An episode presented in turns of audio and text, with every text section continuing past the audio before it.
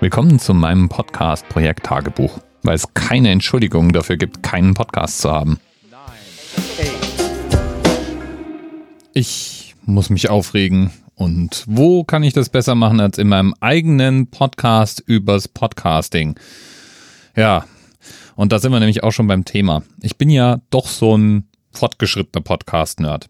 Das heißt, ich höre nicht nur viele Podcasts, sondern ich höre ganz besonders gerne auch immer Podcasts über Podcasts.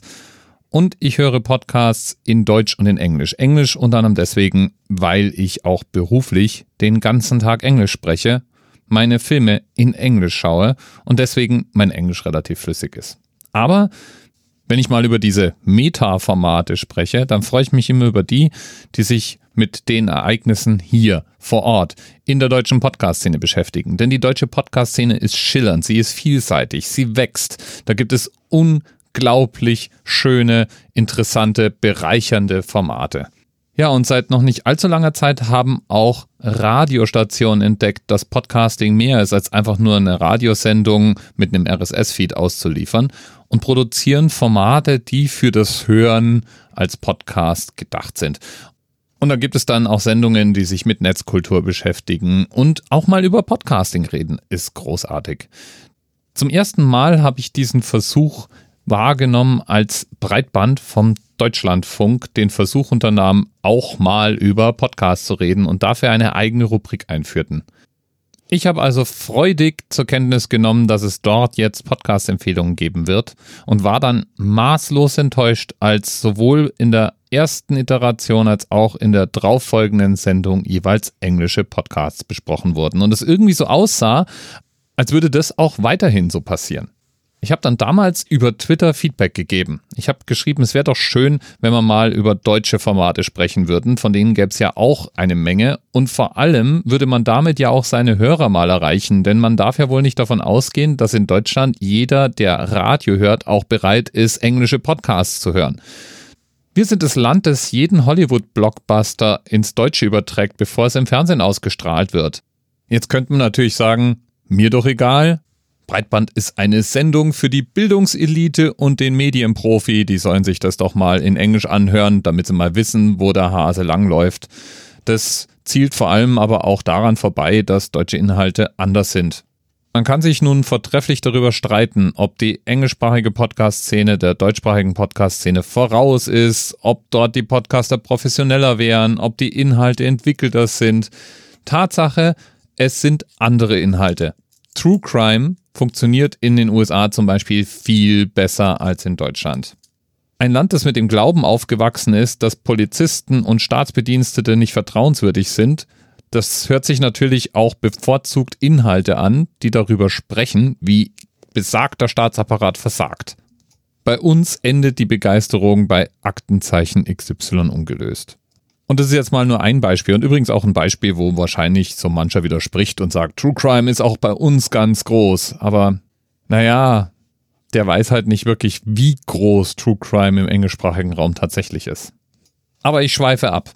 Mein Problem ist nun, es gibt unglaublich viele deutschsprachige Podcasts und über die redet keiner. Und es wird noch schlimmer gemacht dadurch, dass jedes Review, jedes Newsletter, jeder Podcast über Podcasting, der von Medienprofis gemacht wird, immer dieselben Podcasts in ihren Reviews durchnudeln. Da geht's um Startup, da geht's um This American Life, da geht's um S-Town, da geht's generell um die Sendungen von Gimlet, da geht's um die Sendungen von Radiotopia. Ich glaube, man könnte eine Liste von circa 30 englischsprachigen Produktionen runterschreiben und wann immer sich irgendwo ein Redakteur denkt, ah, wir könnten da doch mal was zu Podcasting machen, werden diese Listen rausgekramt und von oben nach unten wieder durchgenudelt. Als ich mein Feedback damals bei Breitband abgegeben habe, kam übrigens sofort eine relativ verschnupfte Reaktion dass ja wohl das Einführen einer Quote auch keine Lösung wäre und dass man natürlich immer wieder auch mal deutsche Inhalte promoten würde. Ohne Frage, da war dann gelegentlich auch mal ein deutscher Podcast drin, der Erwähnung fand, aber die gingen dann zumindest am Anfang deutlich unter dem englischsprachigen Angebot unter. Es ist einfach die Medienprofi-Suppe, die da nach außen gekehrt wird. Die Macher dieser Sendungen hören halt selber all diese englischsprachigen Podcasts und halten die für das beste seit geschnitten Brot. Sie investieren keine zehn Minuten, um mal ernsthaft nach Alternativen in Deutschland zu suchen. Das Maximum, was sie finden, ist 4000 Hertz und Haus 1 und natürlich die Sendungen, die aus den verschiedenen Radiohäusern kommen weil, naja, das ist ja alles so schön naheliegend und eigentlich ist man da ja auch unter sich. Haus 1 ist ja unter anderem dem Heugi-Universum naheliegend und Heugi ist Radiomensch. 4000 Hertz wird von ehemaligen Radiomachern gemacht und ist eines der ganz wenigen kommerziell erfolgreichen Labels des Podcasts produziert. Jo, da kann man natürlich dann auch drauf kommen, wenn man sowieso mit der kommerzialisierten Podcast-Blase unterwegs ist.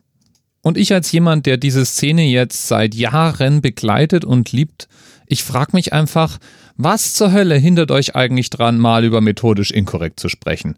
Oder warum erzählt ihr nicht von so einem herrlichen Podcast-Projekt wie What's in Your Pants? Oder wie wäre es mal mit dem Hobbyquerschnitt, ein Podcast über jemanden, der von seinem Alltag als Rollstuhlfahrer berichtet? Oder wie wäre es mit dem Denkangebot oder dem Aufwachen-Podcast? Gott geht mir das auf den Zeiger. Ja, und falls du dich jetzt fragst, was hatte denn der Dirk? Himmel, was hat denn den gestochen? Tatsächlich rege ich mich gerade unter anderem darüber auf, dass ich ganz hoffnungsfroh heute die erste Folge von Über Podcast vom Deutschlandfunk angehört habe. Dabei gefällt mir der Podcast eigentlich, der ist wirklich schön produziert. Aber was suchen die sich für ihre erste Folge zum Besprechen aus? Startup von Gimlet, ein englischsprachiger Podcast darüber, wie Alex Bloomberg Gimlet Media gegründet hat, eine Startup-Firma in den USA. Ich will gar nicht wissen, welche anderen Formate die auf ihrem Redaktionsplan haben und wahrscheinlich auch schon durchbesprochen haben. So wie das jetzt jedenfalls ist, braucht es ehrlich gesagt keiner.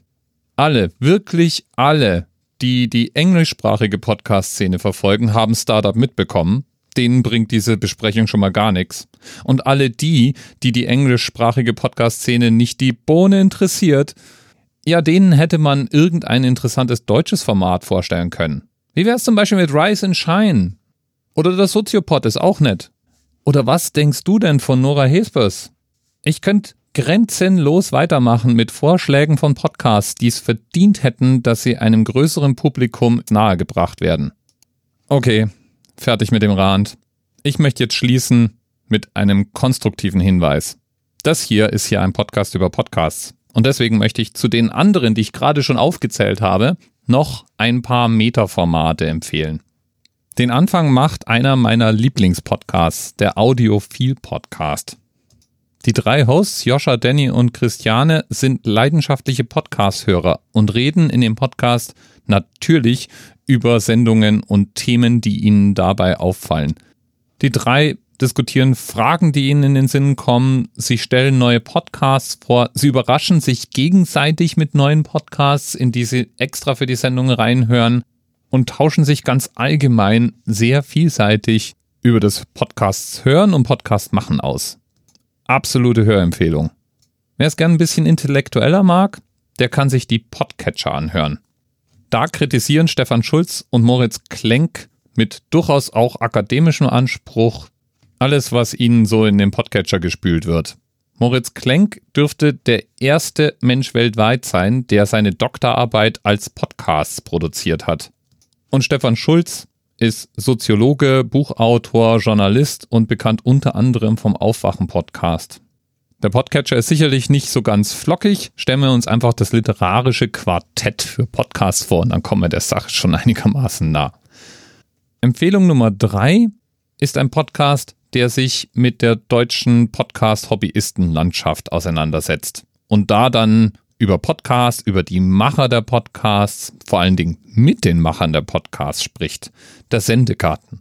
Wer ein bisschen was über die Menschen hinter den deutschen Podcasts erfahren möchte, wer mitbekommen möchte, wenn es irgendwelche Veranstaltungen und Podcaster-Treffen gibt, Wer hören möchte, was für großartige Podcast-Projekte von Freiwilligen in Deutschland gestaltet werden, der ist beim Sendegarten goldrichtig. Gut, und damit lasse ich es jetzt auch mal gut sein. Alle Projekte, die ich jetzt hier erwähnt habe, plus den Link natürlich zu dem Podcast, wegen dem ich mich überhaupt jetzt erst hier aufgeregt habe, werfe ich mal in die Notizen zur Sendung. Und wenn du dich jetzt fragst, wie, was, wo, Notizen zur Sendung, ja, es gibt auch eine Webseite, auf der ich die alle verlinke. Einfach auf kopfstimme.net surfen, dem Link zum Projekt Tagebuch folgen. Da sind dann alle Episoden samt Notizen, samt Links zum Nachvollziehen und Nachlesen. Seufz.